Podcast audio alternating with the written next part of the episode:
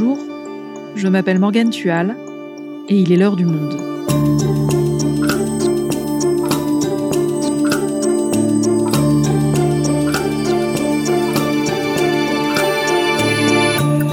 Aujourd'hui, un anniversaire controversé, les 200 ans de la mort de Napoléon Bonaparte. Le président de la République, Emmanuel Macron, a finalement choisi de le commémorer en prononçant ce mercredi 5 mai un discours suivi d'un dépôt de gerbes sur sa tombe aux Invalides. Un choix critiqué. Antoine Reverchon est journaliste au Monde et fin connaisseur de Napoléon. Il nous raconte pourquoi l'empereur n'en est pas à sa première controverse. Napoléon, 200 ans de polémique, un épisode produit par Adèle Ponticelli, réalisation Amandine Robillard.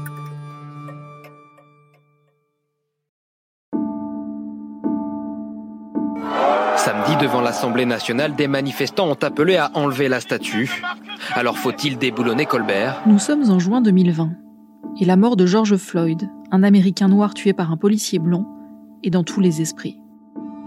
Le mouvement antiraciste Black Lives Matter cible alors les symboles de la traite négrière. En France, c'est Colbert, auteur du Code noir, qui est visé. Emmanuel Macron fait entendre sa vision de l'histoire avec un grand H. La République n'effacera aucune trace ni aucun nom de son histoire. Elle n'oubliera aucune de ses œuvres. Elle ne déboulonnera pas de statues. Nous devons plutôt lucidement regarder ensemble toute notre histoire, toutes nos mémoires. Quelques mois plus tard, alors qu'approche le bicentenaire de la mort de Napoléon, un malaise s'installe. Faut-il ou non commémorer cet anniversaire? Car au printemps 1802, Bonaparte rétablit l'esclavage que la Révolution avait pourtant aboli huit ans plus tôt. Des voix s'élèvent également pour rappeler son héritage autoritaire et souligner la misogynie du célèbre Code civil qu'il a promulgué.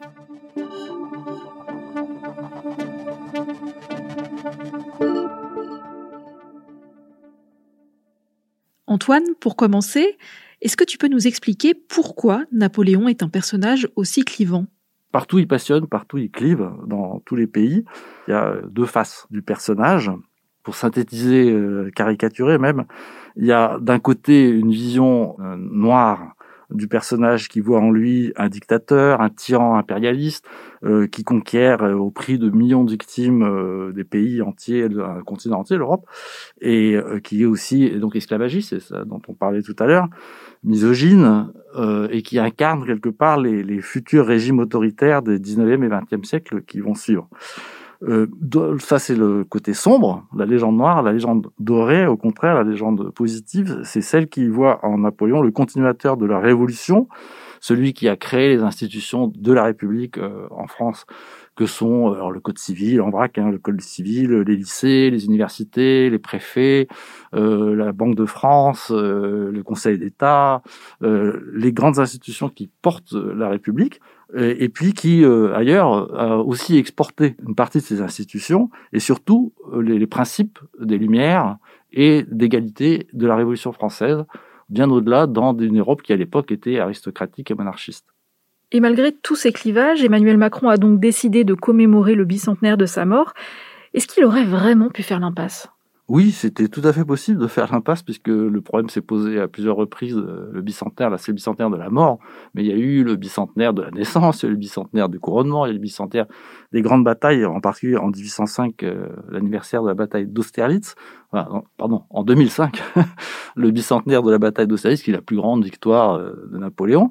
Et il y a eu des cérémonies qui ont été organisées sur place. C'était en Tchécoslovaquie. Chirac avait été invité et au dernier moment, il a refusé d'y aller parce que le personnage reste trop clivant.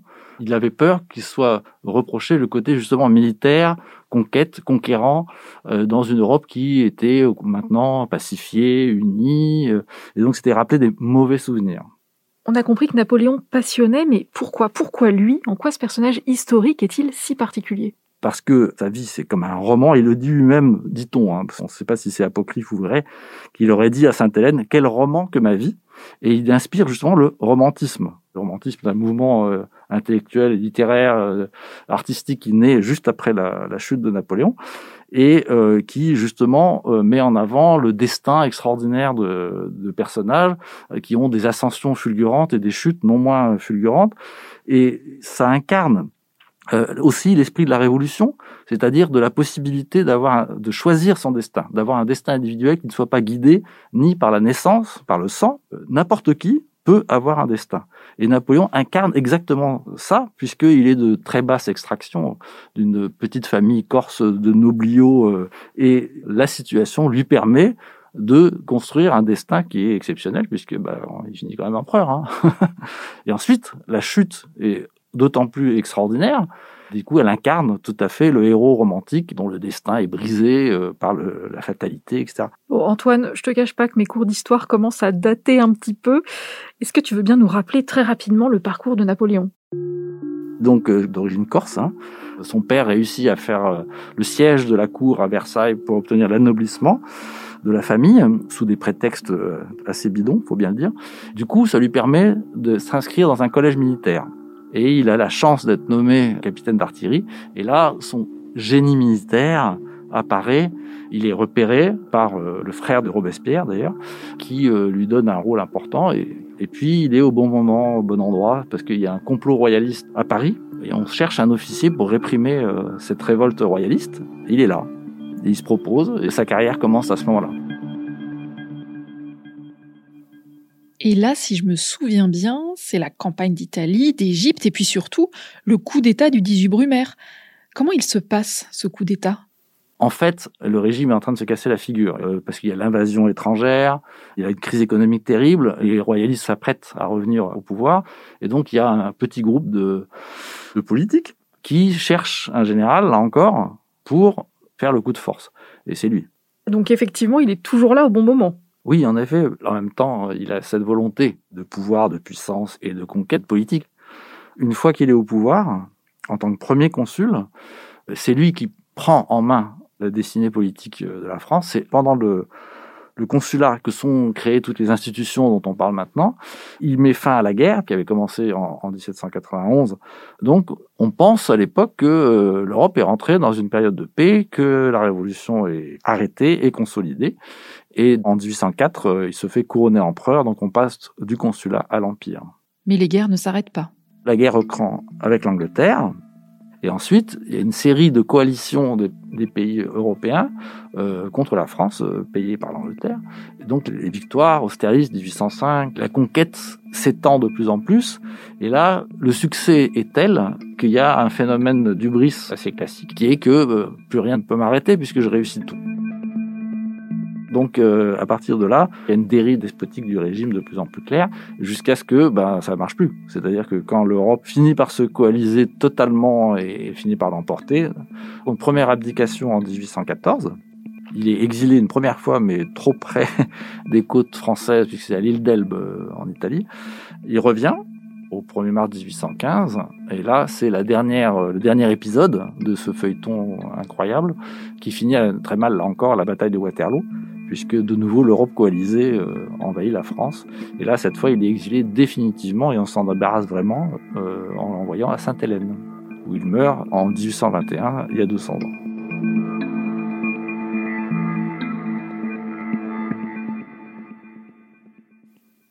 Et est-ce qu'à l'époque de son vivant, il déclenchait déjà de telles passions, de telles polémiques? Comment est-ce qu'il était perçu? Depuis l'apparition de Bonaparte dans le paysage politique, il y a toujours eu des polémiques à peu près sur les mêmes euh, clivages.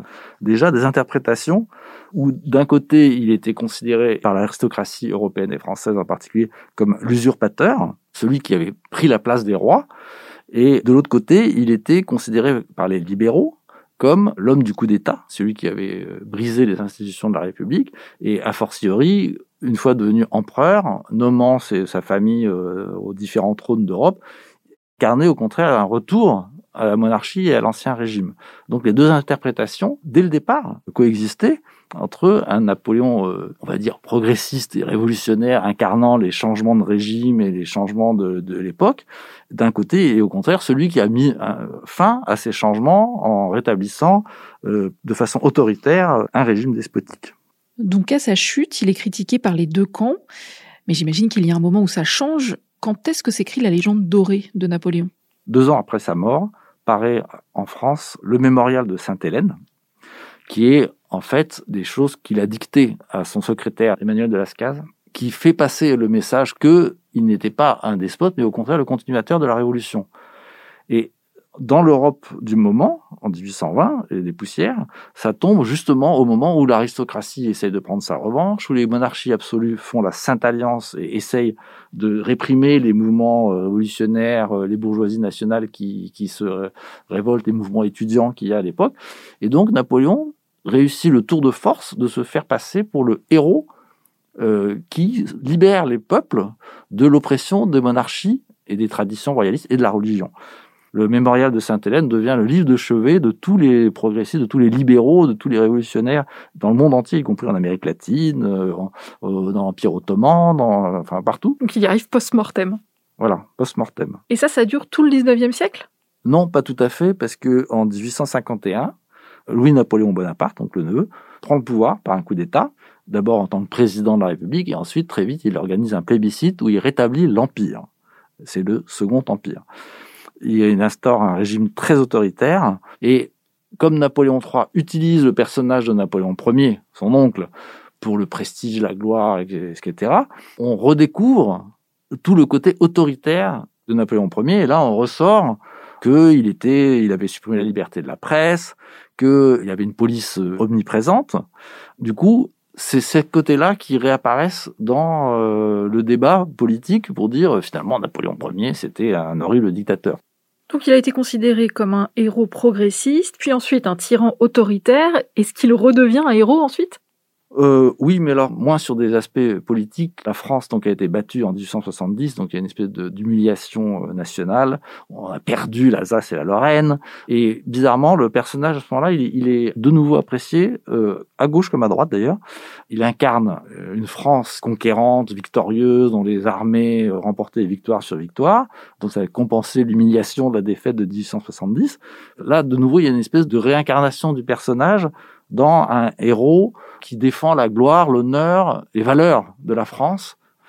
Donc on, on oublie euh, les côtés sombres, euh, les guerres incessantes et le nombre de morts aussi qui quand même était euh, un des éléments les plus reprochés à Napoléon pendant son règne et, et à sa chute, qui était que il y a un million de Français qui ont été tués pendant ces guerres napoléoniennes et un peu plus d'un million d'Européens, parce que soit Européens, soit qu'ils étaient alliés ou adversaires, euh, ils étaient aussi pris dans la, dans la tourmente, mais il s'en défendra en disant que ces guerres ont été imposées à la France par les coalitions euh, successives des monarchies européennes qui refusaient la Révolution française. Et euh, le nombre de morts, malheureusement, est à peu près équivalent à celui qu'il y avait dans les guerres du XVIIIe siècle. C'est à peu près le même nombre de victimes qui étaient essentiellement des victimes militaires, soldats.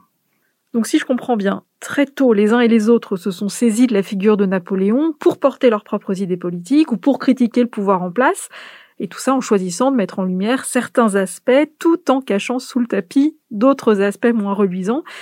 Et ça, ça continue jusqu'à aujourd'hui?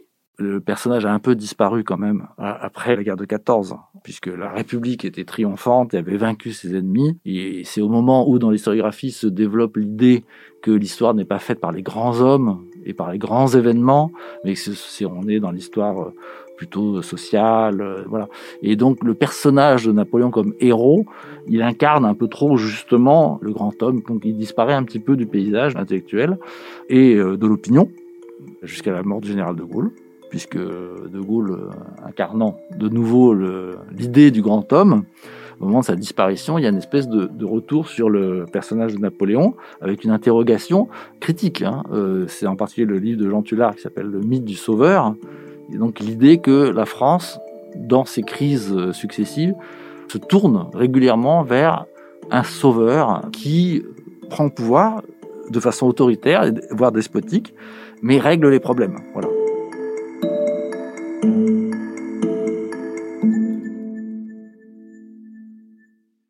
Et nous voilà donc aujourd'hui. La figure de Napoléon revient dans les débats, notamment pour avoir rétabli l'esclavage. J'aimerais bien qu'on s'arrête un peu sur cette période de l'histoire et que tu nous expliques ce qui s'est passé concrètement à l'époque.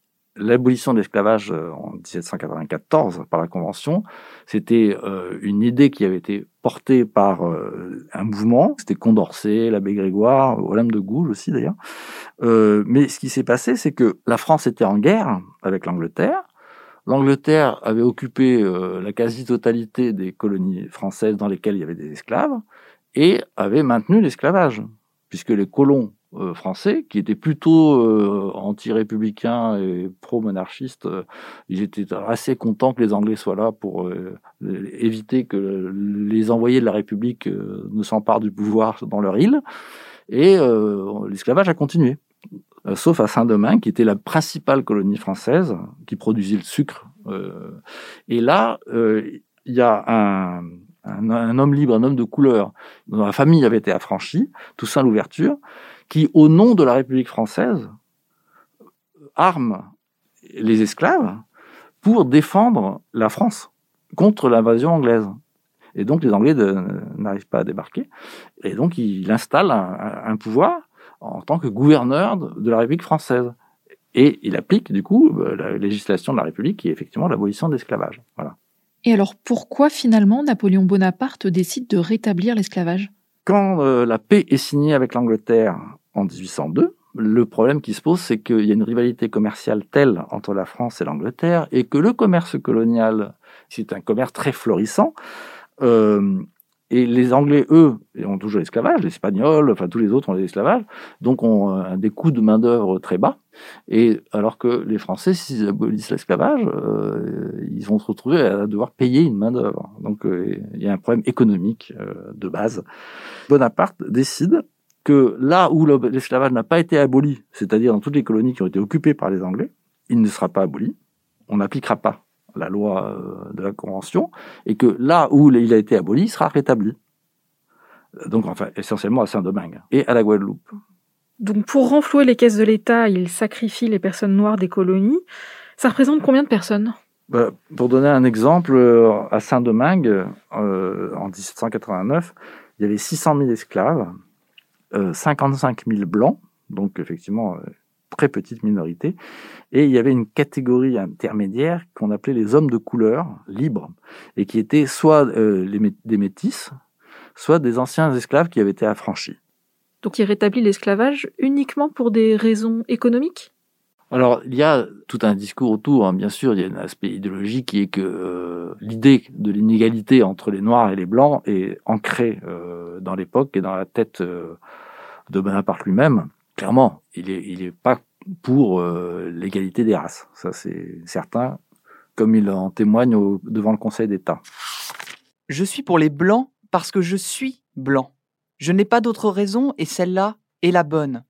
Comment a-t-on pu accorder la liberté à des Africains, à des hommes qui n'avaient aucune civilisation, qui ne savaient pas seulement ce qu'était une colonie, ce qu'était la France? Mais en revanche, dans le mémorial, le fameux mémorial qui paraît euh, après sa mort, donc, où il se présente sous un aspect beaucoup plus libéral, il livre une autre critique très forte de cette décision euh, en disant que c'était une erreur. Les colons étaient presque tous royalistes ou de faction anglaise. L'empereur avait d'autant plus à se reprocher cette faute qu'il l'avait vue et qu'elle était contre son inclination.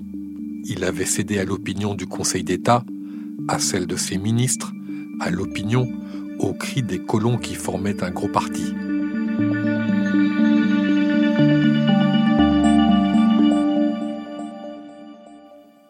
Antoine, dans les critiques contemporaines adressées à la figure de Napoléon, il y a aussi les critiques féministes.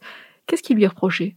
Oui, alors ça c'est dans le Code civil, effectivement. Euh, Napoléon intervient énormément dans les débats du Code civil, et y compris sur les questions de famille.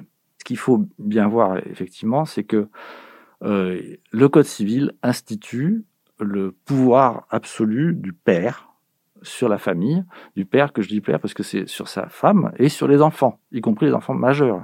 Le pater familia, c'est celui qui a l'autorité, euh, les autres membres de la famille lui doivent obéissance.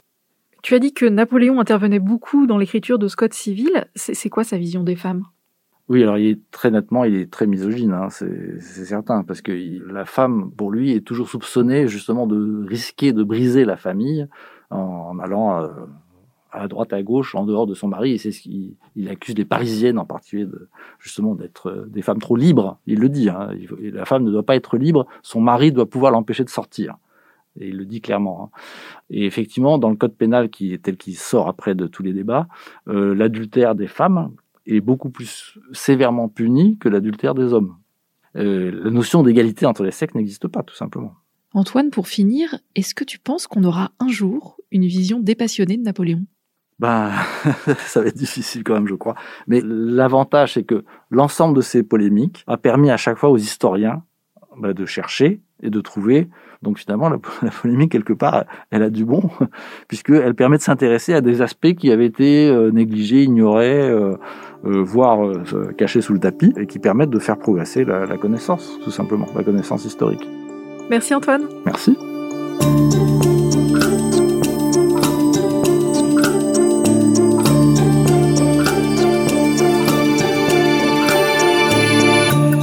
Si vous souhaitez en savoir plus sur le sujet, vous pouvez lire le hors-série du Monde sur Napoléon et retrouver tous les articles d'Antoine Reverchon dans la rubrique Histoire sur notre site. C'est la fin de l'heure du monde, le podcast quotidien d'actualité proposé par le journal Le Monde et Spotify. Pour ne rater aucun épisode, vous pouvez vous abonner gratuitement au podcast sur Spotify ou nous retrouver chaque jour sur le site et l'application lemonde.fr. Si vous avez des remarques, suggestions, critiques, n'hésitez pas à nous envoyer un email l'heure du monde L'heure du monde est publiée tous les matins du lundi au vendredi. On se retrouve donc très vite. À bientôt!